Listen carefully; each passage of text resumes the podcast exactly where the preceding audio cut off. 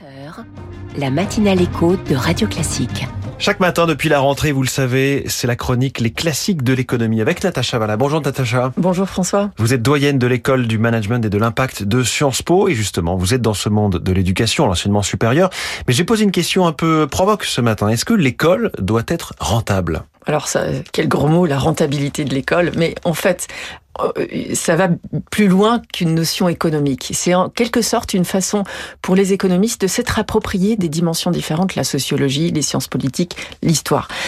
Le rendement de l'école, il fait, il est associé à la notion de capital humain. Alors là, pour le coup, capital humain, c'est un concept qui est complètement issu de la sociologie, puisque Bourdieu, etc. Ça a plus grand chose avec, à faire avec ces, ces, ces théories-là. Mais on a quand même conçu l'idée que dans la modélisation des facteurs de production très sèches, euh, le capital et le travail, il fallait un peu sophistiquer les choses parce que travail n'est pas égal à travail et que derrière le travail, il y a des hommes et que quand on avance dans le courant de son existence, on accumule des connaissances, des savoir-faire, des savoir-être, euh, des, des, des, des caractéristiques qu'on n'arrivait pas à mettre dans des modèles économiques. Donc c'est un peu ce qu'on fait quand on regarde le rendement de l'éducation. Euh, on a développé cette théorie du capital humain. Alors, est-ce que euh, cette accumulation d'un point de vue purement économiste et, utilitariste, on pourrait se dire c'est pas très utile, ça n'a pas de rendement.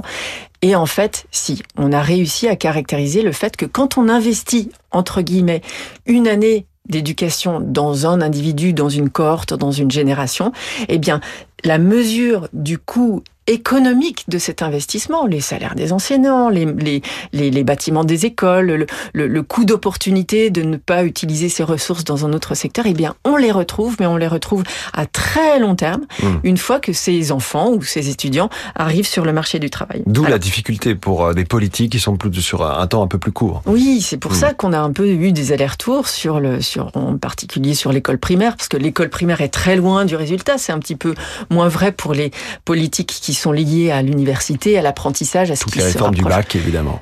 Oui, aussi, effectivement. Mais ça, on pourrait être encore plus, encore plus précis. En tout cas, il y a des façons de mesurer ça assez précises. Pour les ménages, on mesure l'investissement dans l'éducation comme une année supplémentaire d'études.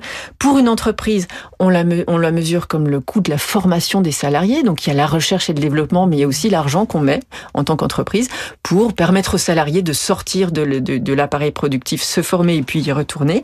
Et puis, à l'échelle d'un État, il y a les politiques d'éducation. Alors ça, c'est un petit peu plus vaste quand même. Il y a beaucoup d'inertie dans les coûts qui sont engagés.